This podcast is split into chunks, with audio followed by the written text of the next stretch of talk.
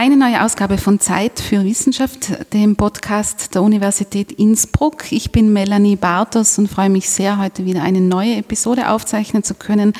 Auch zu einem Themenbereich, der bisher noch gar nicht so stark präsent war in den bisherigen Episoden, aber daher freue ich mich umso mehr, dass das heute wieder mal Thema ist. Und zwar darf ich heute zu Gast sein beim Herrn Professor Severin Glaser. Zunächst einmal, Herr Glaser, herzlich willkommen bei Zeit für Wissenschaft. Danke vielmals. Ich bin hier jetzt am Institut für Strafrecht, Strafprozessrecht und Kriminologie. Das klingt einmal schon alles sehr hm spannend ja. und jeder hat wohl seine Assoziationen damit.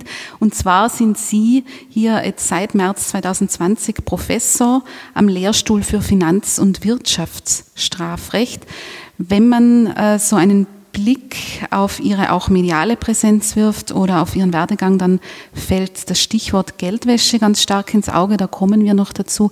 Ich würde mich, ähm, nachdem Sie jetzt auch seit ja, neu kann man jetzt vielleicht nicht sagen, aber noch nicht so lange an der Uni Innsbruck hier sind, würde ich bei diesem Gespräch gerne damit einsteigen, dass Sie uns vielleicht so ein bisschen von Ihrem Weg erzählen, der Sie auch in dieses weite Feld der Finanz, des Finanzstrafrechts geführt hat und nach Innsbruck dann letztendlich.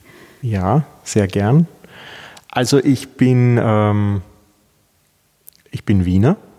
Ich, ich komme aus Wien ähm, bin dort zur Schule gegangen, äh, Bundesheer, dann habe ich in, in Wien, an der Universität Wien, ähm, Jus studiert, das Diplomstudium, Rechtswissenschaften damals, habe ein, ein Auslandssemester gemacht in Spanien und das Doktoratstudium habe ich dann an der Wirtschaftsuniversität Wien gemacht.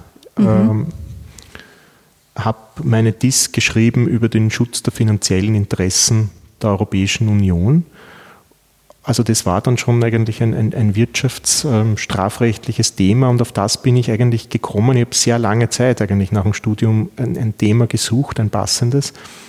Und reingekommen bin ich dann durch ein, ein fünfmonatiges Praktikum, eine Stage, die ich gemacht habe bei der Europäischen Kommission in Brüssel beim OLAF, beim Europäischen Amt für Betrugsbekämpfung.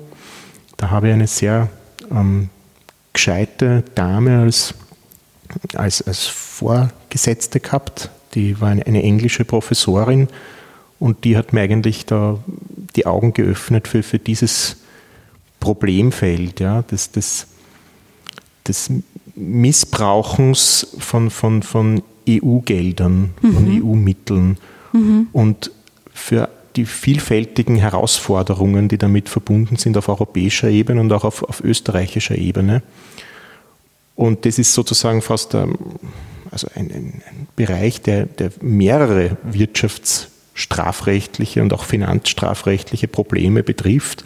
Das ist nicht nur Betrug und, und Förderungsmissbrauch, sondern auch Korruption und auch Geldwäsche und, und darüber hinaus auch, gell? Also, also Umsatzsteuer, ähm, Betrügereien, Mehrwertsteuerkarusselle, all das betrifft auch den Schmuggel, all das betrifft auch den, den EU-Haushalt und das hat mich, hat mich in, in diese wirtschaftsstrafrechtliche Schiene gebracht und darüber konnte ich dann auch ähm, eben eine Dissertation schreiben, habe dann eben als Assistent gearbeitet an, an der WU Wien beim Professor Brandstätter, beim, beim späteren Justizminister. Mhm. Ähm, der war mein, mein Betreuer. Äh, nach, dem, nach dem Doktorat bin ich noch weiter Assistent geblieben. Nach dem Ablauf meines, meiner, meines dortigen Vertrages bin ich dann ins Innenministerium gewechselt und war zwei Jahre lang im, im Innenministerium tätig, äh, im, im EU-Bereich. Also da bin ich eigentlich ständig zwischen Brüssel und, und Wien hin und her gefahren, so Ratsverhandlungen und nach Luxemburg und Genf. Und dann, ähm, dann hat mich, hatte ich ja schon die ganze Zeit eine Idee eines Habilitationsprojekts, an dem ich auch schon im Ministerium zu arbeiten begonnen habe. Und mit diesem Projekt hat mich dann auch der Professor Brandstätter wieder zurück an die Wirtschaftsuniversität Wien geholt. Da konnte ich dann ähm, habe ich eine Postdoc-Stelle bekommen, habe an meiner Habilitation gearbeitet und, und, konnte dann auch in weiterer Folge dort zum Assistenzprofessor und danach zum assoziierten Professor aufsteigen und ähm, habe eben meine Habilitation geschrieben über das Strafanwendungsrecht. Mhm.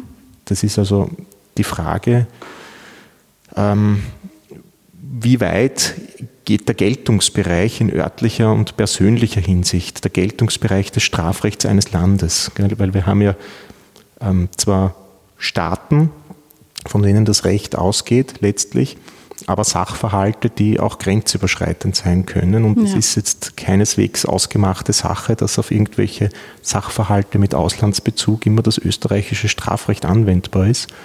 Da gibt es auch völkerrechtliche Schranken. Mhm. Ähm, da gibt es natürlich auch eine starke europarechtliche Komponente dabei und man kann das österreichische Strafrecht auch in einen schönen Vergleich setzen mit dem Strafrecht, mit dem Geltungsbereichsrecht des Strafrechts anderer Staaten und das habe ich da gemacht. Mhm. Das war meine Habilitationsschrift. Ja, und dann habe ich eben noch, ähm, noch eine Zeit lang als assoziierter Professor an der, an der WU gearbeitet in Wien und habe dann den, den Ruf hierher bekommen und, und bin seit, seit März diesen Jahres hier in dem Lehrstuhl für Finanz- und Wirtschaftsstrafrecht. Mhm. Also das ist so das war so der Weg, der dann nach Innsbruck geführt hat.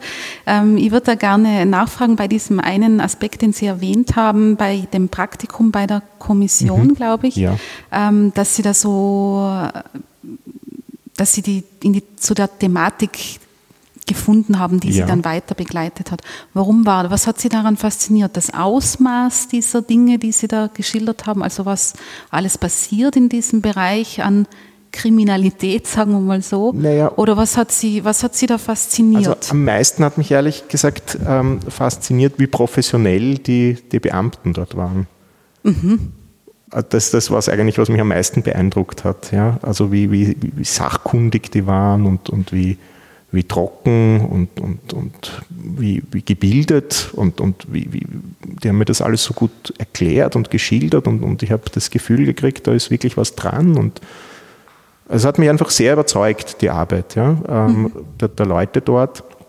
Ich habe es wirklich interessant gefunden, mich in die Arbeit dieses Amtes für Betrugsbekämpfung reinzuversetzen, mich dann immer mehr auch äh, in, die, in die zugrunde liegenden Rechtsakte reinzuversetzen in, in, in damit verbundene rechtliche Probleme, die sich dann auch in Österreich stellen. Ähm, ich, ich glaube, dass was mal sehr, sehr beeindruckend ist, ja, sind natürlich die, die Summen, mit denen die Europäische Union hantiert, ja, also einnahmenseitig und, und ausgabenseitig.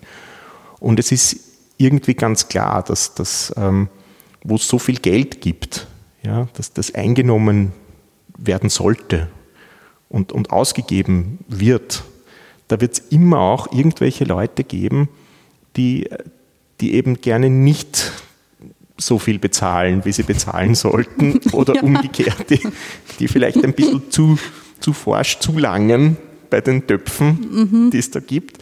Also ich glaube, dass das, dass das Ausmaß der Kriminalität, die die EU betrifft, jetzt nicht außerordentlich überraschend oder, oder, oder größer ist als, als ähm, die Kriminalität, die uns andere betrifft, die den Staat Österreich betrifft oder die, die jeden privat betrifft auch. Es ist aber ganz, ganz klar, ja, wo viel Geld ist und viel Gelegenheit sich bietet für alle Arten von illegalen Machenschaften, wird es die auch geben. Und ich fand es einfach sehr interessant, gell, das ist ja ein bisschen ein, ein, ein ein Neuland noch. Also die EU hat ja anhand dieses Themengebietes Schutz mhm. ihrer, ihrer eigenen Finanzen in gewisser Weise auch das Strafrecht erst für sich entdeckt. Und, und das ist ähm, ganz ein interessanter Punkt, weil das muss man schon sehen, die EU hat ja keinerlei Strafrechtskompetenzen gehabt zunächst. Mhm. Das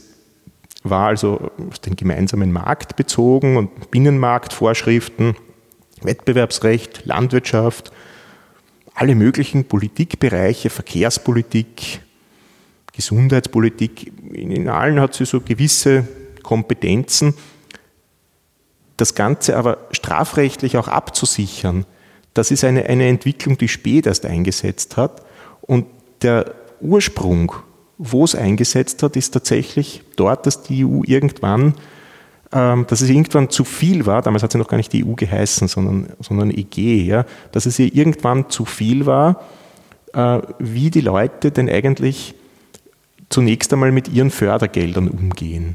Ja? Mhm. Also dass das ähm, so viel Schindluder betrieben wurde, auch, auch mit, mit, mit Ausgaben der EU und andererseits auch mit Einnahmen. Es gab da ein paar große Skandale, die sind fast von rechtshistorischer Bedeutung, die dann nämlich auch zu wichtigen Urteilen des Europäischen Gerichtshofs zum Beispiel geführt haben. Also da gab es den Fall griechischer Mais. Ja. Mhm. Das deutet, wie schon der Name sagt, auf, auf Griechenland hin. Ja. Ein, ein Eigenmittel der Europäischen Union sind die Zolleinnahmen. Und das lebt natürlich dafür, dass das ähm, an den Zollgrenzen dieses, dieser Zollunion auch der Zoll eingehoben wird und registriert wird, wenn, wenn irgendwelche Einfuhren kommen. Es geht eh nur um, um Einfuhrzölle und nicht um Ausfuhrzölle, die werden eh nicht erhoben. Und da war es halt so, dass das in Griechenland auf systematische Weise Mais aus dem damaligen Jugoslawien eingeführt wurde. Mhm ähm, und, und aber nicht als, als jugoslawischer Mais deklariert wurde, ja, weil es da so ein richtig ein korruptes System gegeben hat von, von, von Zollbeamten, die das halt einfach so über die Grenze gelassen haben. Das, dann, das wurde dann als griechischer Mais ausgegeben. Das war gar kein griechischer Mais, sondern jugoslawischer Mais. Und die, die Zollbeamten wurden natürlich, das ist auch nicht zu ihrem Schaden gewesen, diese Kooperation. Und, und in Belgien wurde es dann verkauft. Ja. In Belgien ist es dann auf den Markt gekommen. Das war natürlich ein gemeinsamer Markt. Ja. Und, und da ist es dem, dem Europäischen Gerichtshof und der Europäischen Kommission zunächst dann wirklich auch einmal der Kragen geplatzt. Ja. Das, das war Ende der 80er Jahre. Ja. Und da, da kommt es zu diesem Judikat und, und, und da haben wir dann auch zum ersten Mal, dass der Europäische Gerichtshof sagt, liebe Mitgliedstaaten, es steht zwar so nicht exakt drin in den Verträgen und, und im Sekundärrecht, aber ich sehe sehr wohl, dass ihr verpflichtet seid, die finanziellen Interessen der Europäischen Union genauso zu schützen, wie ihr eure eigenen Interessen schützt. Ja? Das heißt, dem griechischen Staat hätte man sagen können, dem war es ja relativ egal, weil die Zolleinnahmen ja eins zu eins ins, ins EU-Budget fließen und nicht in, in, den griechischen Haushalt, weil wir eben in einer Zollunion leben. Äh, mhm. Und da kommt aber dann zum ersten Mal eben dieser, diese Note, die Mitgliedstaaten müssen auch die EU-Finanzen schützen, die können die nicht benachteiligen und sagen, es ist ja ganz egal, was, was, was, was damit passiert. Und aus dem entwickelt sich nach und nach dann ein, ein ganz neues Rechtsgebiet. Die EU tastet sich da voran und, und, und macht immer weitergehende Vorschläge. Dann gibt es irgendwann ein Übereinkommen, ähm, das geschlossen wird, damals noch in der dritten Säule, also ein völkerrechtlicher Vertrag zwischen den Europa, europäischen Mitgliedstaaten. Ähm, und irgendwann wird eine Einheit gebildet in der Kommission, im Generalsekretariat, die hat geheißen ÜKLAF, die sich versucht, mit, mit solchen ja, Missbräuchen außerhalb der Europäischen Union, außerhalb der Verwaltung der Europäischen Union zu beschäftigen. Ja, also wurde auch ähm, ganz schön viel dann zum Beispiel an Fördergeldern in Bosnien-Herzegowina versenkt. Und, ähm, und dann kommt der nächste große Skandal, nämlich die, die, die Santa-Kommission. Ähm, mhm. Da, da gab es mehrere Kommissare, die da in ganz schlechtes Licht ähm, geraten sind. Ende der 90er Jahre war das. Ähm, insbesondere die, die, französische Kommissarin, ja, die ihren Zahnarzt beschäftigt im, im, im, im eigenen Kabinett und, und mit hohen Geldern dotiert. Ähm, also es wirft ein, ein, ein, ein sehr korruptions- ähm, Bild auf die Kommission selbst und zeigt damit aber natürlich auch, dass diese ÜKLAF im Generalsekretariat, die weisungsgebunden ist gegenüber der Kommission, in Wahrheit ähm, ein ungeeignetes Instrument war bislang, um die wahren Ausmaße des Problems, des mhm. finanziellen Angriffs auf, auf, die finanziellen Interessen der EU in den Griff zu kriegen. Und dann wird dieses OLAF geschaffen, als weisungsfreie Generaldirektion, aber weisungsfrei gestellt, also bei seinen Ermittlungen nicht dem Kommissar unterstellt, ähm, mit dem Auftrag nicht nur außerhalb zu ermitteln, also wenn irgendein Bauer Getreide anbaut, das, das gar nicht gefördert wurde, sondern hat was anderes, hat Getreide A beantragt und baut Getreide B an, weil ihm das sinnvoll erscheint. Das ist weiterhin der Auftrag von Olaf, genauso wie Ücklauf das gemacht hat, aber auch ähm, interne Untersuchungen zu führen, also durchaus auch im Europäischen Parlament zum Beispiel, wenn, wenn ein, ein Abgeordneter sich bereit erklärt, ja, ähm, auf Richtlinien Einfluss zu nehmen, beispielsweise gegen Entgelt. Und auf, auf andere Fälle, ähm, wo es Kommissionsbeamte, wo es Ratsbedienstete ähm, nicht so, so ernst nehmen mit ihrer Unabhängigkeit, vielleicht gegen Strafrecht verstoßen oder auch nicht, solche Ermittlungen zu führen. Das ist die Aufgabe des Olaf und, und das entsteht nach und nach. Und, und das ist noch immer nicht das Ende der Geschichte. Die Europäische Staatsanwaltschaft, die wird nächstes Jahr ihren, ihren Dienst aufnehmen. Und auch deren Ursprung ist es eigentlich, auf die finanziellen Interessen der EU aufzupassen und nichts anderes. Das ist der Ursprung. Und das ist ein faszinierendes Rechtsgebiet, das zu sehen, wie sich, wie sich das langsam entwickelt. Ähm, sehr langsam teilweise. Gell? Also die Planungen zur Europäischen Staatsanwaltschaft, die reichen auch schon zurück bis in die 90er Jahre und mhm. das wurde sehr lang eben nicht weiter verfolgt und, und nimmt aber nach und nach Gestalt an. Und das hat mich, das hat mich sehr fasziniert. Ähm, und ist aber in Wahrheit Wirtschaftsstrafrecht. Ja? Wirtschaftsstrafrecht ja. in Verbindung mit europäischem und internationalem Strafrecht. Ähm, und all diese Aspekte haben mich eigentlich begleitet in meiner Forschungsarbeit und, und faszinieren mich weiterhin. Mhm. Weil natürlich auch das wieder eine Frage des Geltungsbereichs ist. Ja? Ja, ist das, das, österreichische Strafrecht überhaupt anwendbar, mhm. wenn, wenn, wenn in Brüssel irgendwas passiert? Mhm. Das kann sein, aber das, das muss nicht immer sein. Mhm. Also das ist eigentlich ein, ein, verhältnismäßig zumindest junges Feld, aber auch doch ein extrem komplexes, oder? Wenn Sie sagen, das ist diese Olaf-Stelle zur Betrugsbekämpfung, wenn ich mir das vorstelle, jetzt für die Europäische Union, ja. ein, ein Amt quasi, oder weiß nicht, wie die offizielle Bezeichnung ist, es ist ja wahnsinnig komplexe Angelegenheit und auch so vielseitig, wie es jetzt schon an den paar Beispielen, ja. äh, wie man sieht, jetzt schon an den paar Beispielen, die Sie genannt haben. Ja, es ist eine, eine sehr herausfordernde Tätigkeit. Aber also, es ist jetzt zwar schon lange her, dass ich bei Olaf war, das war vor 15 Jahren, aber ich kann nur sagen, ich war damals sehr angetan davon, ähm, mit welchem Spirit die mhm. Leute dort rangegangen sind. Das waren hochqualifizierte Leute. Auch, auch das hat mich fasziniert. Gell? Das, das, das sind einfach Karrieren, die, die kommen dann aus den nationalen Verwaltungen und irgendwann gehen die dann in dieses Olaf hinein. Das waren Richter, Staatsanwälte, mhm. Polizisten, Universitätsprofessoren, die, die da zusammengearbeitet haben und, und, und dann wirklich gute Ideen gebündelt haben. Und es ist klar, dass auch das Olaf nicht jeden Kriminellen erwischt. Das schafft, wird man nie schaffen. Ja. ja. Das ist ein, der Limes in der Mathematik, den man nie erreicht. Mhm. Ja, die Kriminalität bleibt, egal was man macht, aber man kann versuchen, sich dem anzunähern. Mhm.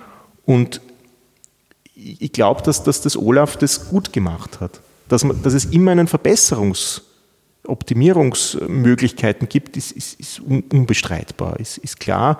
Und auch dem Olaf sind, sind einige ja, Fische natürlich durch die Lappen gegangen. Ja, da da gab es in der Vergangenheit natürlich trotzdem irgendwelche Skandale. Trotzdem hat Olaf, glaube ich, sinnvolle Ermittlungen durchgeführt hat letztlich in Summe dann auch dafür gesorgt, dass viel mehr Geld wieder zurückgeholt wird, als die Institution Olaf gekostet hat. Ja, also die, die Planstellen und der Verwaltungsaufwand gekostet. Also es hat seine, seine, seine Ausgaben leicht wieder reingespielt. Ja, und hat aber trotzdem, glaube ich, ähm, ja, also es hat eigentlich, hat eigentlich fast nur Gutes getan, gell? weil es es hat ja selber keine, keine Verurteilungen, kann das ja nicht durchführen, sondern, sondern nur Verwaltungsuntersuchungen, hat es vorbereitet den nationalen Behörden und die nationalen Behörden haben dann entweder was draus gemacht oder, oder nichts draus gemacht. Natürlich gab es einige Fälle, vor allem in der Anfangszeit, wo auch die Olaf-Ermittler vielleicht übers Ziel hinausgeschossen sind. Ja, da, da gab es auch, gab's auch einige Fälle, wo, wo, wo, wo dann die EU schadenersatzpflichtig wurde, beispielsweise, ja, weil man da eben zu, zu forsch vorgegangen ist. Aber auch das sind, sind halt Umstände, die zeigen, dass das gearbeitet wird und, und teilweise auch eine neue Behörde erst ihren, ja, ihren Platz finden muss. Und das Ganze wird jetzt wieder spannender durch die Europäische Staatsanwaltschaft, die ja noch eine weitere europäische ähm, Institution jetzt ist in dem Feld, die teilweise natürlich auch Olaf die Arbeit wegnehmen könnte oder Olaf auf, auf die vielleicht ja, weniger spektakulären Fälle verdrängt, die eindeutig ins Verwaltungsrecht gehören und, und nicht vielleicht auch strafrechtlicher Natur sind. Ähm, aber es bleibt spannend, wie diese Behörden dann zusammenarbeiten. Äh, und Sie haben aber völlig recht, die Aufgabenstellung ist und bleibt vielfältig. Und also es gibt sicher genug, weiter, genug weiterhin auch Arbeit für Ermittler. Mhm. Wie gehen Sie jetzt mit dieser Vielfalt um? Auf was fokussieren Sie? Ich denke, man muss ja dann doch irgendwo auswählen, auch wenn alles interessant ist. Ja. Aber was, denn, was sind denn Ihre Schwerpunkte jetzt in diesem ganzen Bereich? Sie haben jetzt ja auch schon angedeutet, Sie interessieren sich auch sehr für dieses Verhältnis ähm, nationales ja. Recht, internationales Recht, EU-Recht. Ähm, wie gehen Sie jetzt an diese komplexe Thematik heran in Ihrer Arbeit? Ja gut, also meine Arbeit besteht ja nicht darin, jetzt irgendwelche Fälle aufzuklären, mhm. sondern meine, also insofern habe ich schon leichter. Ja. Mhm. Ich, ich, kann mich auf irgendwelche theoretischen Fragen äh, zurückziehen und konzentrieren. Und da nehme ich natürlich die, die mich persönlich halt am meisten faszinieren. Also das sind auch halt meistens die, die, die sich einem anbieten, über die man mehrfach stolpert mhm. und nachdenkt. Ähm, und da habe ich auch jetzt das Glück, halt bis, bis zu einem gewissen Grad auch meinen Interessen frönen zu können. Ja, mhm. muss ich ganz ehrlich sagen. Also, also es interessiert mich, Sie haben es eh schon erwähnt, die Geldwäsche sehr, aber es interessieren mich auch, auch allgemeinere Fragestellungen. Jetzt ist gestern ist ein Artikel erschienen, den ich geschrieben habe, der mich auch wieder in diesem Zusammenspiel ähm, zwischen nationalem und, und, und, und internationalem Recht fasziniert, nämlich ähm, die Frage, ob es möglicherweise auch ähm, europastrafrechtliche Normen geben könnte, die ultravires ergangen sind. Mhm. Also Vorgaben der Europäischen Union, ähm, die es gar nicht geben dürfte, möglicherweise. Was heißt ultravires? Ultra, die Ultravires-Lehre, ja, also jenseits der Kräfte, auf, Aha, übersetzt. Ja. Ähm, die Ultravires-Lehre ähm, da versteht man eigentlich ganz, ganz generell darunter den Fall, dass eine juristische Person, das kann jetzt was, eine GmbH sein oder ein Verein sein, oder aber auch ein, ein Staat oder eine internationale Organisation, jenseits der ihr eingeräumten Fähigkeiten agiert, mhm. einen Nicht-Akt setzt. Mhm. Eine internationale Organisation hat durch ihre Gründungsakte zum Beispiel die UN-Charta oder, oder den Vertrag über die Europäische Union, den Vertrag über die Arbeitsweise der Europäischen Union, bestimmte Kompetenzen zugewiesen bekommen, innerhalb der sie agieren kann und innerhalb der sie auch ihre, ihre Sekundärrechtsakte zum Beispiel setzt, also zum Beispiel eine Richtlinie erlässt oder eine, eine Verordnung. Die Ultravires-Lehre, die eigentlich aus dem Privatrecht auch kommt, gell, die besagt jetzt, dass außerhalb dieser eingeräumten Kompetenzen diese juristische Person nicht agieren kann, weil sie außerhalb ihrer Kräfte nicht existiert eigentlich. Ja. Und die Frage ist, ähm, kann man diese Ultravires-Lehre auf die Europäische Union auch übertragen? Diese aus dem Privatrecht bekannte und, und manchmal auch auf andere internationale Organisationen bekannte Ansicht, ist das übertragbar auf die Europäische Union? Und wenn ja, was bedeutet das für das Europastrafrecht? Im Frühjahr hat, die, hat das Bundesverfassungsgericht in Deutschland ein ähm, Urteil gefällt zu, ähm, zu einem Staatsanleihekaufprogramm der Europäischen Zentralbank. Mhm. Die Europäische Zentralbank hat schon vor, vor Jahren angefangen, ähm, Staatsanleihen zu kaufen, was immer als kritisch beäugt wurde, weil, weil nicht ganz klar war, inwieweit darf sie das eigentlich. Und das war auch mehrfach Gegenstand von, von, von Klagen ähm, in den Mitgliedstaaten. Man kommt nicht so leicht an den Europäischen Gerichtshof heran als, als einzelne Person, aber man kann, man kann sich vielleicht vor, vor nationalen Gerichten einmal aufregen über etwas und tatsächlich haben Leute in Deutschland zum Beispiel sich beschwert über dieses Staatsanleihekaufprogramm der Europäischen Zentralbank. Darf ich dazwischen fragen, ja. warum ist das kritisch beäugt? Also was ist die Ursache, dass man das kritisch beäugt, wenn die Europäische Zentralbank Staatsanleihen kauft? Ja, weil sie sich ähm, nicht in die, in die Wirtschaftspolitik der Staaten einmischen okay. sollte. Mhm. Ähm, und, und das Problem, also ich bin da jetzt, das ist jetzt wirklich auch bei mir schon ultravires, ja, also ich, ich, ich, ich, ich, fasle da jetzt auch was vom Pferd. Die muss aber, ich mir merken, den Begriff. Ja. Den kann man ja vielseitig verwenden. Genau, ja. Ähm, ja, und das, das, also das, was als besonders kritisch angesehen wurde, war vor allem, dass die Europäische Zentralbank, also sie hat es natürlich nicht direkt von den Staaten gekauft, aber sie hat sozusagen aus dem Sekundärmarkt gekauft. Das heißt, mhm. sie hat es von, von privaten Händlern gekauft, aber auch schon im Vorhinein eigentlich gesagt, zu welchen Preisen wird sie es denen abkaufen.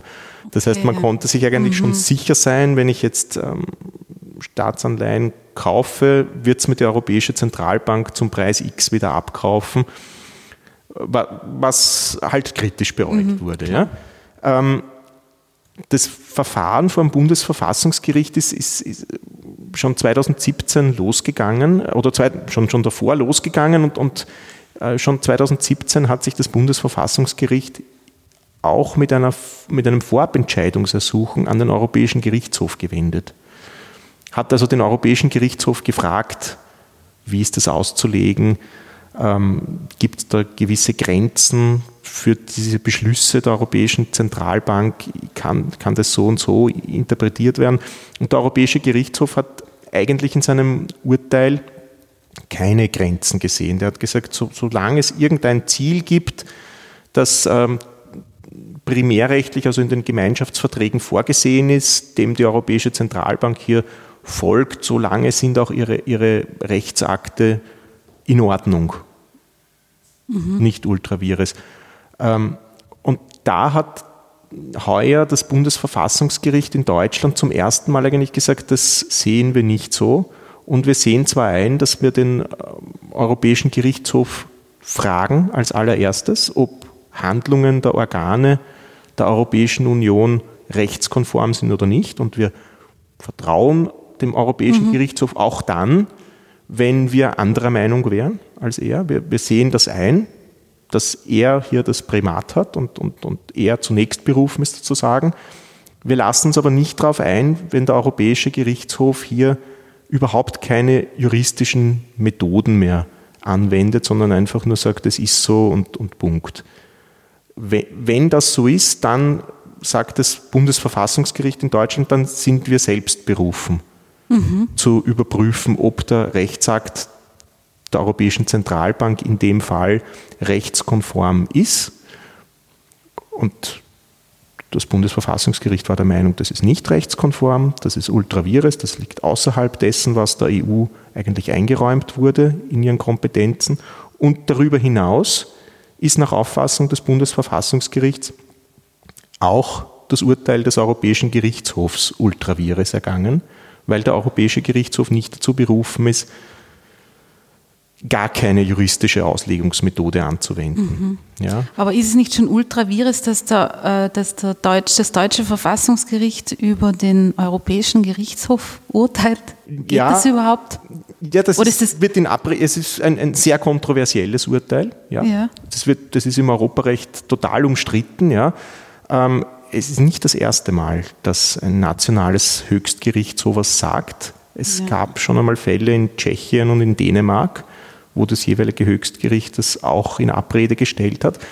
Es ist ja so, dass, dass das Bundesverfassungsgericht ähm, nicht sagen kann, dass, dass das Urteil des, des Europäischen Gerichtshofs jetzt nicht mehr existieren würde oder so. Mhm. Das Bundesverfassungsgericht sagt aber, deutsche Bundesregierung, deutscher Bundestag, die sind alle ans Grundgesetz gebunden.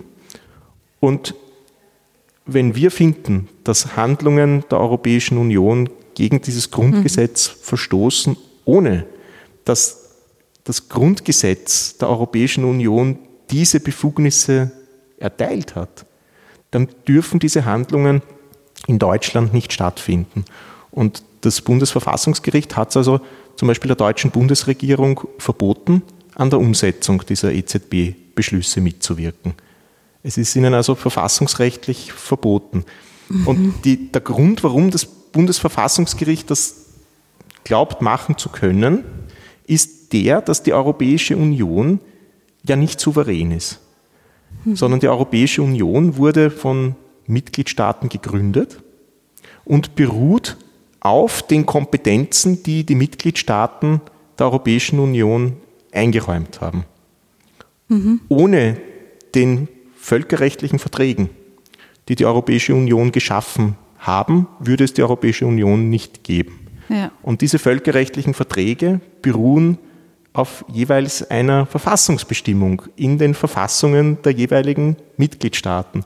Und das Bundesverfassungsgericht urteilt also nicht über den Inhalt und über die Existenz oder, oder Nicht-Existenz einer europarechtlichen Bestimmung, sondern sagt nur, gibt die deutsche Bundesverfassung her, dass ein Organ, das deswegen existiert, weil es der Artikel 50 ähm, erzeugt hat, mhm. gibt es die verfassungsrechtliche Grundlage her, dass dieses Konstrukt solche, ähm, solche Akte setzt.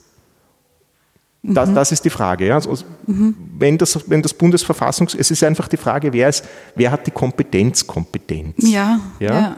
Wie, hat die Europäische Union die Kompetenz, selbst ihre Kompetenzen zu erweitern? Mhm.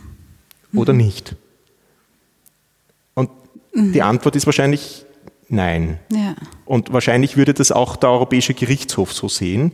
Nur würde der Europäische Gerichtshof halt nicht einsehen, dass seine ursprünglichen Kompetenzen überschritten wurden, sondern der mhm. würde halt evolutiv argumentieren und würde sagen, ich handle ja eh nur in den, im Rahmen der mir eingeräumten Kompetenzen. Ich lege sie nur sportlich aus. Ja, sportlich, ja. Aber ist es dann so, dass quasi jetzt aus meinem laienhaften Verständnis da unterm Strich rausgekommen ist, dass die Verfassung eines Nationalstaates innerhalb der EU mhm. im Zweifel über einem Urteil oder einem Handeln auch des Europäischen Gerichtshofes steht? Oder ist es jetzt zu na, vereinfacht verstanden? Nein, das, das ist tatsächlich ist, ist, ist genau das der, der, der spannende Punkt. Ja? Steht sie es oder steht sie nicht drüber? Ja. ja? Das, das, ist, eben, das ist eine, eine, eine umstrittene Frage eigentlich seit, seit, seitdem es die europäische mhm. Gemeinschaft für mhm. Kohle und Stahl gibt. Ja. ja, ich kann mir das, das ist immer wieder schon, aber das ist tatsächlich immer noch ein, also kann man nicht sagen, das hat sich geklärt. Nein, das hat sich überhaupt nicht geklärt. Ja? Okay. Also der, der, Europäische Gerichtshof hat, hat in seinen Urteilen schon vor langer Zeit ja, zwei Urteile gefällt, Van Genden Los und, und Costa gegen Enel, wo er gesagt hat, Europarecht steht über mhm. nationalem Recht. Das müsste nicht so sein. Ja, also das ist keineswegs naturgegeben. Es gibt auch andere bundesstaatlich organisierte Gebilde, wo das Bundesrecht das Landesrecht nicht einfach bricht. Mhm. Ja, das ist, der Europäische Gerichtshof hat das halt so entschieden in den, in den 60er Jahren, in den frühen 60er Jahren und es ist eigentlich unwidersprochen geblieben. Aber, also im Grunde nehmen das alle so zur Kenntnis, aber es gibt immer wieder Situationen, wo gerade das deutsche Bundesverfassungsgericht in Karlsruhe, aber nicht nur das, gewisse Situationen sieht, wo es nicht bereit ist, der EU diesen Vorrang einzuräumen. Das war zum Beispiel in den 70er Jahren im Bereich des Grundrechtsschutzes der Fall. Mhm. Ja, wo, wo das deutsche Bundesverfassungsgericht diese berühmten Solange-Urteile gefällt hat gell, und, und, gesagt hat, also solange die Europäische Union ähm, keinen Grundrechtsschutzkatalog hat, der dem Grundgesetz entspricht, lassen wir nicht zu, dass EU-Rechtsakte hier in Deutschland äh, Grundrechtseingriffe durchführen, ohne dass man sich nicht wehren könnte gegen diese, diese Grundrechtseingriffe auch vor deutschen Gerichten. Und das, war dem, mhm. das hat auch eine gewisse Reaktion erzeugt ja, in, in Luxemburg. Darauf hat der, hat der, Europäische Gerichtshof auch reagiert mit, mit, mit dem Urteil Internationale Handelsgesellschaft und, und hat dann auch gesagt, ja, ähm, wir schützen eh die Grundrechte selber. Es mhm. gibt da gar keinen Bedarf, dass, dass, dass, dass Deutschland sich da anmaßt, schon wieder über, über europarechtliche Akte drüber zu schauen, mhm. kontrollierend wie ein Lehrer. Ähm, und, und das Bundesverfassungsgericht hat das auch wieder eingesehen, im solange zwei Urteil, und, und hat dann gemeint, also solange die Europäische Union selbst die Grundrechte gut schützt, brauchen wir uns nicht einmischen. Aber da steckt wieder keine vollständige Kapitulation dahinter, ja. sondern wieder ein solange das so ist, halten wir uns zurück. Aber es gibt nicht die vollkommene Aufgabe des Mitgliedstaates gegenüber der Europäischen Union und ihrem Recht. Und in gewisser Weise ist es, ist es ja auch klar, weil, weil die Europäische Union sich nicht selbst erzeugt hat. Mhm. Ja, also also ja, anders, ja, als, anders als die Staaten. es gibt so ein Henne-Ei-Problem. Genau, ja. ja? Und, und an diesen Erzeugungsnormen für die Europäische Union wird man wahrscheinlich immer an, ansetzen können, weil diese Erzeugungsnormen ja interessanterweise wieder im nationalen Verfassungsrecht liegen. Ja? Mhm. Also wir, wir, können schon glauben, dass in, in vielen Fällen und weitestgehend das, das Europarecht über dem nationalen Recht steht in der Rangordnung.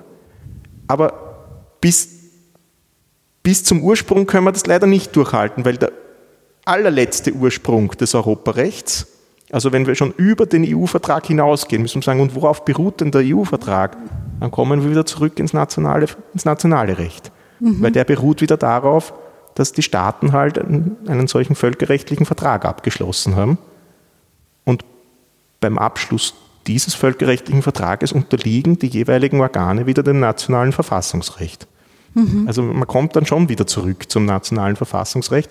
Und dieses Henne-Ei-Problem kann man nicht, kann ich nicht lösen, weil ich bin auch kein Europarechtler und, und dilitiere nur in dem, in dem Bereich, aber es ist aus meiner Sicht ein spannendes Thema, das auch fürs Strafrecht mhm. eben Fragen aufwirft, weil, weil es auch im Strafrecht einige merkwürdige Re Bestimmungen im, im Europarecht gibt, mhm. die man vielleicht auch einmal unter der Brille dieser Ultravirus-Lehre betrachten könnte.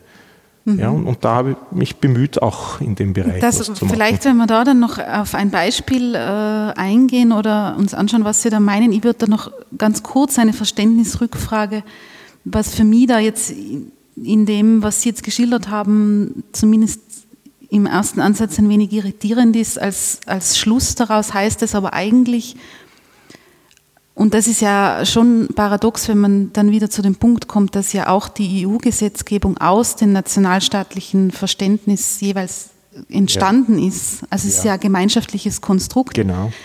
Aber trotzdem unterm Strich übrig bleibt, dass die, in dem Fall das deutsche Verfassungsgericht zu einem anderen Schluss kommt, was verfassungskonform ist als der Europäische Gerichtshof. Ja.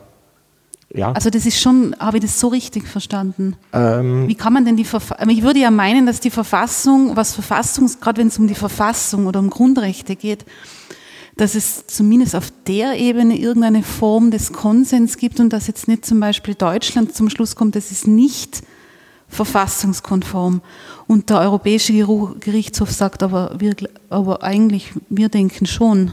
Nein, der Europäische Gerichtshof sagt nicht, prüft nicht, ob etwas verfassungskonform ist nach der deutschen Verfassung, sondern der Europäische Gerichtshof schaut sich an, ist ein Beschluss der Europäischen Zentralbank oder ist in meinem Bereich eine, eine Bestimmung aus einer Richtlinie, ist die primärrechtskonform? Entspricht die dem Vertrag über die Arbeitsweise der Europäischen Union? Also die e ist dann auf ja, der Ebene unterwegs? Entspricht es der, der höheren europarechtlichen Ebene? Ja, mhm. Entspricht die niedrigere europarechtliche Ebene, also die Richtlinie, der Beschluss der Europäischen Zentralbank, der höheren europarechtlichen Ebene, also mhm. dem EU-Vertrag oder dem Vertrag über die Arbeitsweise der Europäischen Union. Das macht der Europäische Gerichtshof und beruht dabei selbst auf Bestimmungen des Europarechts. So. Die ja eigentlich auch verfassungskonform sind, so gen naja, oder, die, die, sein Handeln ist natürlich auch die niedrigere Ebene des Europarechts und müsste dementsprechend, was in den Vertragsbestimmungen über den Europäischen Gerichtshof gesagt wird. Mhm. Also dem höherrangigen Europarecht.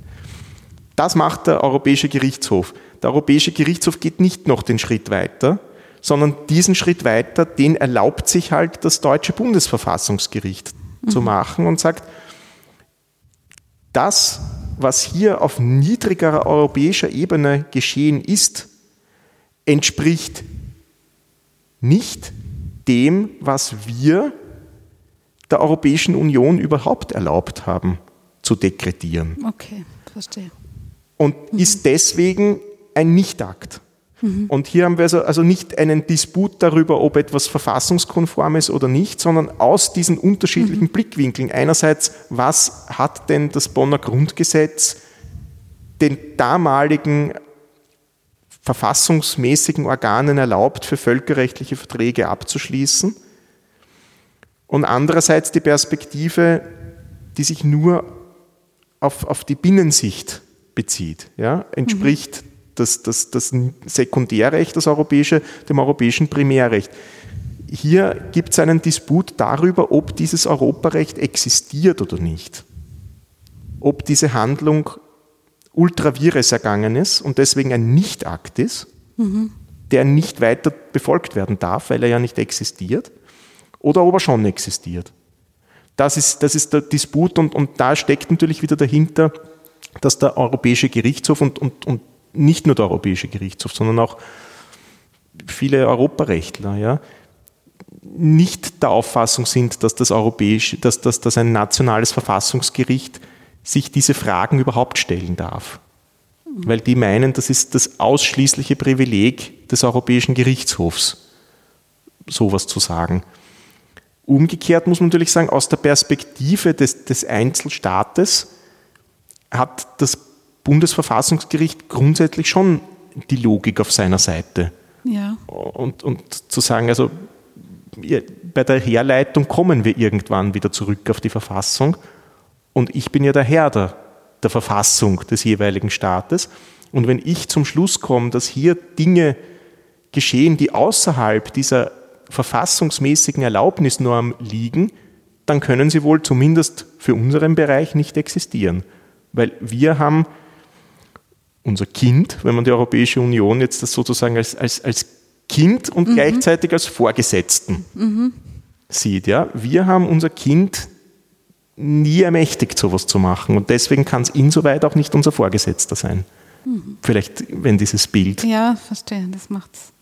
Aber was war jetzt die Konsequenz, dass die, dass ähm, die, keine, die, die, der Euro, also die Europäische Zentralbank keine deutschen Staatsanleihen kaufen darf? Nein, Oder hat es das nicht gegeben? Die, der Europäischen Zentralbank kann das Bundesverfassungsgericht nichts vorschreiben. So. Die Europäische Zentralbank ist auch gar nicht hingegangen zum, zur öffentlichen Anhörung mhm. nach Karlsruhe. Also die hat auch, die wurde zwar geladen, eingeladen, aber sie hat das ignoriert, weil da sieht man schon, das ist eine, eine die, die sehen das gar nicht ein, ja, mhm. dass es da überhaupt so ein, sowas geben kann, das sie tangiert, weil, weil das sie grundsätzlich nicht betreffen kann, was in einem nationalen Verfassungsgericht passiert. Also dem, der Europäischen Zentralbank können keine Vorschriften gemacht werden, aber es dürfen mal zum Beispiel, darf die, die Deutsche Bundesbank nicht mitmachen mhm. bei der Umsetzung dieser Beschlüsse. Und das setzt diese Organe wieder in eine, in eine schwierige Position, weil die sind eigentlich Diener zweier Herren. Ja? ja? Die müssen einerseits im Rahmen der deutschen Verfassung agieren und können nicht anders als, als, als verfassungsgemäß handeln. Und andererseits stehen sie aber unter einer europarechtlichen Verpflichtung. Mhm. Und das Problem ist, ist noch nicht ausgestanden. Also es kann durchaus sein, dass es jetzt weiter eskaliert und zum Beispiel die Europäische Kommission ein Vertragsverletzungsverfahren gegen Deutschland einleitet, mhm. weil ja die deutschen Organe nicht das machen, was sie aus europarechtlicher Sicht machen müssten. Mhm. Sie können es aber nicht machen, weil es ihnen aus verfassungsrechtlicher Sicht verboten wurde. Und das ist ein bisschen eine schwierige Lage, die, die auch noch nicht, schwierig zu sein, ja. die auch noch nicht ausgestanden ja. ist. Also mhm. Beim, als das tschechische und als das dänische ähm, Gericht so etwas Ähnliches gemacht haben in anderem Zusammenhang, ja, da ging es um eine Altersdiskriminierung oder so, was auch nicht strafrechtlich ist, da hat man das einfach ignoriert.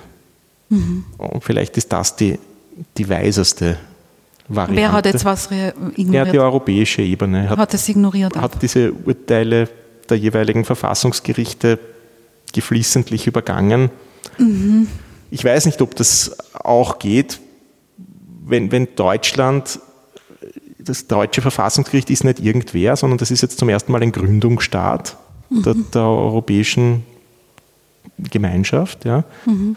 Ähm, und es ist eine Sache, die weiterhin umzusetzen wäre. Ja? Also wenn diese, wenn diese Beschlüsse vielleicht auslaufen würden, das, man könnte es natürlich schon deeskalieren, ja? indem man halt inhaltlich eingeht auf die Kritikpunkte des, des, des deutschen Bundesverfassungsgerichts und deswegen zwar nicht deswegen zwar nicht einräumt, ja, wir unterwerfen uns einem deutschen Urteil, mhm. aber umgekehrt halt inhaltlich die Dinge vielleicht so entschärft, ähm, dass sie vielleicht doch wieder der, Auffassung des Bundesverfassungsgerichts darüber entsprechen, was denn ähm, noch verfassungskonform wäre, also mhm. was im Rahmen des, des Primärrechts wäre. Vielleicht kann man da eh eine praktikable einen Ausweg auch finden, mhm. ohne jetzt, dass das dass, ähm, einer, eines der Höchstgerichte hier nachgeben muss, weil das ist mit dem Selbstverständnis eines Höchstgerichtes, wie schon der Name sagt, Höchstgericht, mhm. sehr schwer vereinbar. Mhm. Ja. Das, das, leuchtet sogar mir als äh, Laien in dem Gebiet ein. Ja.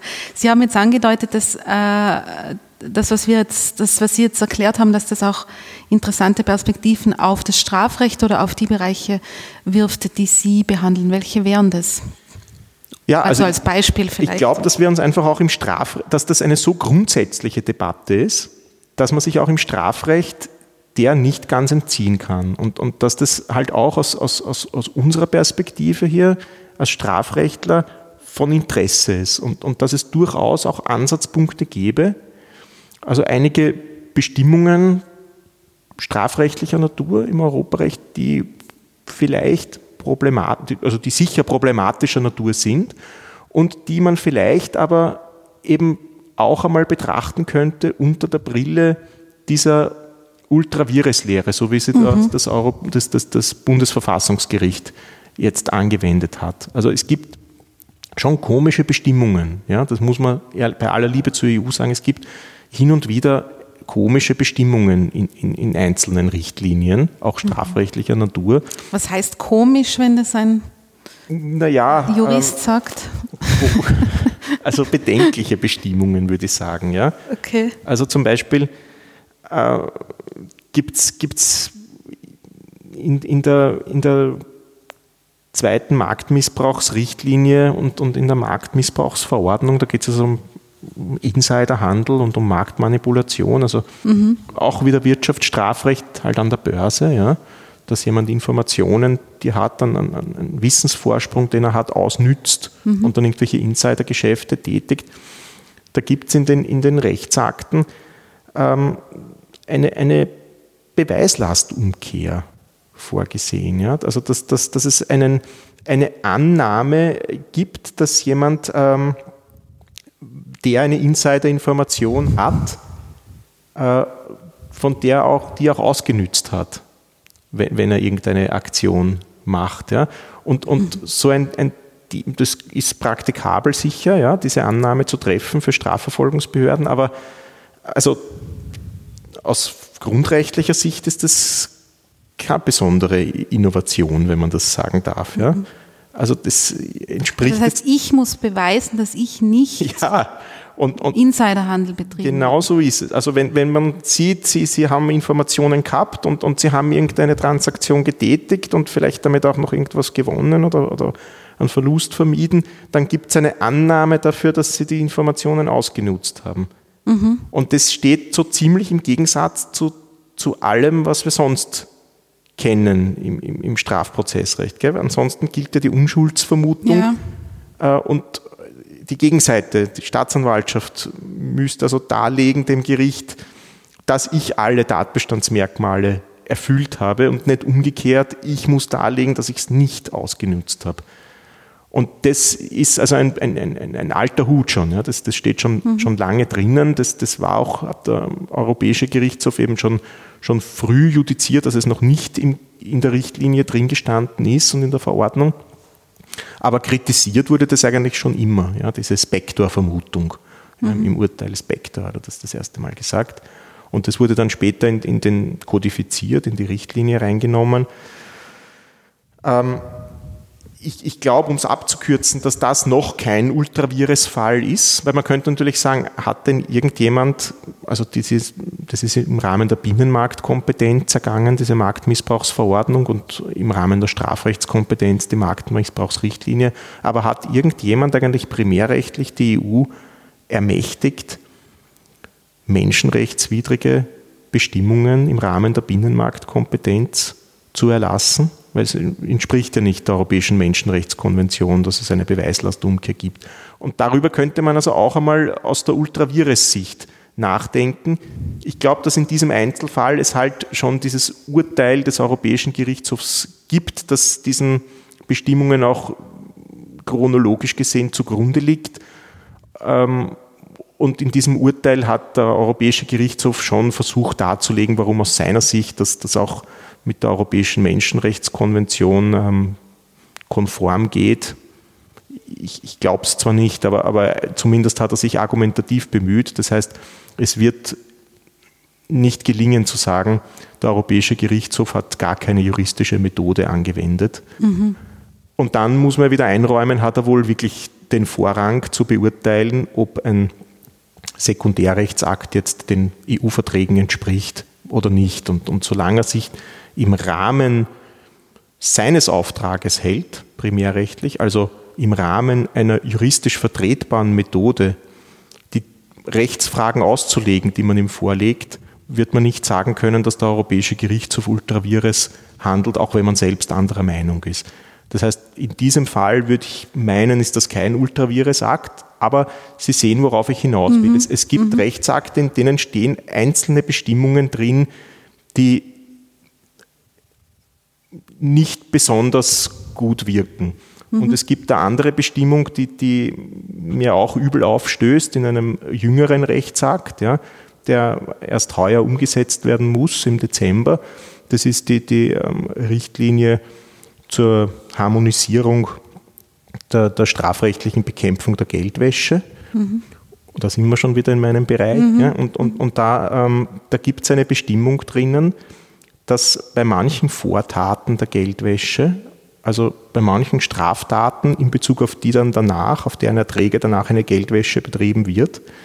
Das Vortaten bei Geldwäsche sind illegales das sind bestimmte, Erwerben ja, zum Beispiel ein Drogenhandel Geld. oder, ja. oder ein Banküberfall mhm. oder so. Mhm. Ja, also das ist eine Vortat und in mhm. Bezug auf solche Vortaten ähm, kann eine Geldwäsche betrieben werden. Ja, mhm. das ist also das ist ein alter Hut. Ja, das, das, ist, das ist das Wesen der Geldwäsche. Ähm, und es gibt jetzt einen Rechtsakt, der versucht, eine gewisse Harmonisierung im, im Strafrecht der EU-Mitgliedstaaten herzustellen im Bereich Geldwäsche. Das ist umzusetzen bis in den Dezember. Ähm, und die Frage, um die sich jetzt hier dreht, die, wo, wo, ich äh, gewisse Zweifel habe und nicht nur ich gewisse Zweifel habe, ob das, ob das in Ordnung ist, so, ist eine Bestimmung, die ausländische Vordaten betrifft. Ja, also die Vortat, der Drogenhandel oder was auch immer passiert jetzt nicht in Österreich, sondern in einem anderen Land. Da gibt es jetzt noch immer die Variante, ja, dass das Ganze zwar im Ausland passiert, aber trotzdem dem Geltungsbereich des österreichischen Strafrechts unterfällt. Beispielsweise, weil es ein österreichischer Beamter war, der sich im Ausland hat bestechen lassen. Das unterfällt auch beim ausländischen Tatort dem österreichischen Strafrecht. Aber es gibt auch Konstellationen, die ähm, die haben keinen derartigen Österreich-Bezug und das unterliegt dann vielleicht nicht dem österreichischen mhm. Strafrecht. Die Frage ist, wie gehen wir mit Taten um, die nicht dem österreichischen Strafrecht unterliegen? Kann in Bezug auf diese Daten in Österreich eine Geldwäsche begangen werden, eine Geldwäscherei begangen werden oder nicht? Mhm. Und hier hat man das bisher anders gesehen. Ja, also hat, hat, hat gesagt, naja, wer denn, wer denn diese, wer die Straftat denn nach Tatortrecht ähm, zumindest strafbar, zumindest tatbestandsmäßig und, und rechtswidrig und wäre sie es auch nach österreichischem Recht vom Tatbestand her und von der Rechtswidrigkeit, ohne dass wir diesen Sachverhalt irgendwie umstellen müssen oder so. Wenn, wenn das beides der Fall ist, dann, äh, dann können wir sagen, selbst wenn diese Vortat, wenn, selbst wenn diese Straftat nicht dem österreichischen Strafrecht unterliegt selbst, kann sie trotzdem hier als Vortat herangezogen werden, wenn jemand hier jetzt eine Geldwäscherei betreibt. Ja, also mit einem Geldwäscherei in Bezug auf, auf einen Drogenhandel, der auf Fidschi stattgefunden hat. Ja. ja. Also wenn ich auf Fidschi einen Drogenhandel mhm. betreibe mhm. und das Geld in Österreich wasche. Ja, das ist eben die Frage. Ist es dann in Österreich auch strafbar oder nicht? Um, mhm. um diese Frage geht es. Ja? Okay. Weil der Drogenhandel in Fidschi, der ist hier wahrscheinlich nicht strafbar. Der mhm. unterliegt sehr wahrscheinlich nicht dem Geltungsbereich des österreichischen Strafrechts. Ja. Und, und, wie gehen wir jetzt um also. mit der Qualität dieser Tat, die im Ausland passiert ist, in Bezug darauf, ob sie hier Vortat einer Geldwäscherei sein kann oder nicht. Also was machen wir jetzt mit jemandem, der Geld, der Drogengelder aus Fidschi hier anlegt? Begeht er hier eine Geldwäscherei oder begeht er hier nichts, weil es ja keine Vortat gegeben hat und jemand einfach nur Geld irgendwo einzahlt? Das ist die mhm. der springende Punkt. Ja? Und da hat das man, ist, Entschuldigung, das ja? ist nicht geklärt. Nein, das ist, oder, oder, nein, das oder, ist, das ist oder wie wird es also jetzt? In der Literatur ist es zumindest geklärt. Ja? Im, Im, Gesetz, im Österreichischen steht es nicht eindeutig drinnen, aber, aber, in der Literatur ist es relativ klar, so wie ich es beschrieben habe. Also man mhm. würde zunächst einmal schauen, unterliegt es, obwohl es eine Auslandstat ist, trotzdem den österreichischen Strafgesetzen, dann ist es ja gar kein Problem, dann behandeln wir es ja. wie eine Inlandstat. Und wenn dem nicht so ist, dann würden wir sagen, naja, ist es nach dem Tatortrecht, also nach dem Fidschi-Strafrecht, mhm. tatbestandsmäßig und rechtswidrig? Ob es bestraft wurde oder nicht, oder ist, ist uninteressant, mhm. aber ist es nur tatbestandsmäßig und rechtswidrig? Und ist der gleiche Sachverhalt, wenn wir den nach Österreich zaubern würden, ja. wäre der hier auch tatbestandsmäßig ja. und rechtswidrig und wäre das hier eine geeignete Vortat? Mhm dann werten wir es als Vortat. Wenn wir den Sachverhalt irgendwie umstellen müssen, dann nicht. Also wenn jemand beispielsweise sagt, er hat, hat in Fidschi die Umsatzsteuer hinterzogen, er hat sich in, in Fidschi eine, eine Vorsteuerrückerstattung geholt, ja. die ihm nicht zugestanden wäre mhm. und die möchte jetzt in Österreich anlegen, dann müssen wir wieder sagen, also das ist nicht strafbar, was der in Fidschi gemacht hat. In Österreich ist es nicht strafbar, dass er die Umsatzsteuer aus Fidschi hinterzogen hat. Mhm. Können wir den Sachverhalt umlegen auf Österreich und dann müssen wir sagen, nein, dann wäre er auch nicht strafbar. Denn es ist in Österreich auch nicht strafbar, die Umsatzsteuer aus Fidschi zu hinterziehen. Es ist in Österreich strafbar, die österreichische Umsatzsteuer zu hinterziehen. Und das ist aber eine Umstellung des Sachverhalts, denn die österreichische Umsatzsteuer, die hat er ja nicht hinterzogen. Wir dürfen also nur den Sachverhalt uns nach Österreich denken und schauen, wer ist dann strafbar. Also dieser Fall wäre keine Vortat für eine Geldwäscherei in Österreich, weil das ja in Österreich ein Nullum ist, mhm. keine, keine Vortat. Was macht jetzt die Europäische Union? Die sagt zwar in weiten Fällen, könnt ihr so, könnt ihr so weiter tun, wie ihr wollt, aber es gibt bestimmte Katalogstraftaten und bei denen möchte ich, dass ihr unabhängig davon, ob sie im Tatortrecht strafbar sind oder nicht, das als Vortat behandelt. Mhm. Das heißt aber, dass wir wissen ja nicht, von wie das, das Recht in irgendwelchen Drittstaaten ausschaut. Das heißt aber letzten Endes, dass im Bereich dieser Katalogstraftaten ein möglicherweise völlig legales Handeln hier als Vortat zu einer Geldwäsche gewertet wird. Ja? Und das ist schon arg. Mhm. Ja, also, also völlig also, legales Handeln jetzt nach wem? Nach, nach jeglichem Recht. Nach wie, jeglichem Recht. nach Sie dortigem das? Recht und nach hiesigem Recht. Weil es in dem Katalog steht von der. Nur, es steht in einem Katalog als Kategorie drinnen. Ja? Mhm. Und deswegen behandeln wir es als Vortat. Aber die Tat selbst, der historische Lebenssachverhalt, ja, mhm. ist weder nach dem Recht des Landes, in dem er sich zugetragen hat, irgendwas gewesen, strafbar gewesen, noch nach österreichischem Recht. Weil mhm. das österreichische Recht nicht anwendbar ist darauf. weil wir auch den Sachverhalt nach Österreich projizieren würden, so wie die Umsatzsteuer aus Fidschi. Ja? Ja. Und wir würden noch immer sagen, es ist nicht strafbar in Österreich, die Umsatzsteuer aus Fidschi zu hinterziehen. In Österreich ist es nur strafbar, die österreichische ja. Umsatzsteuer zu hinterziehen. Das heißt aber, dass wir ein, ein eigentlich sozial adäquates Verhalten, das am anderen Ende der Welt geschehen ist, hier als, als Vortat für eine, für eine Geldwäscherei behandeln und jemanden dann vielleicht für zehn Jahre ins Gefängnis schicken, äh, obwohl eigentlich ein Tatbestandsmerkmal fehlt. Und das ist, ähm, scheint mir doch sehr unverhältnismäßig mhm. und hat tatsächlich auch im, im, im Normentstehungsprozess auch ähm, Fragen aufgeworfen. Und es haben beispielsweise, also es gibt sogar ein, ein Dokument gell, von Deutschland auch wieder, die sind da einiges mutiger als wir, von, aber auch von Griechenland, Slowenien und Tschechien. Die haben beispielsweise gesagt, dass, dass diese, diese Auslegung aus ihrer Sicht unverhältnismäßig ist, dem Verhältnismäßigkeitsgrundsatz, der steht auch wieder im Primärrecht, ja, ja. nicht entspricht. Und dass ähm, dass insoweit, also der Sekundärrechtsakt, also die Richtlinie über die Harmonisierung der Geldwäsche, zu weit geht, nicht dem Primärrecht entspricht. Mhm. Weiter geht, als es der EU-Vertrag, der Vertrag über die Arbeitsweise der Europäischen Union hergeben würde.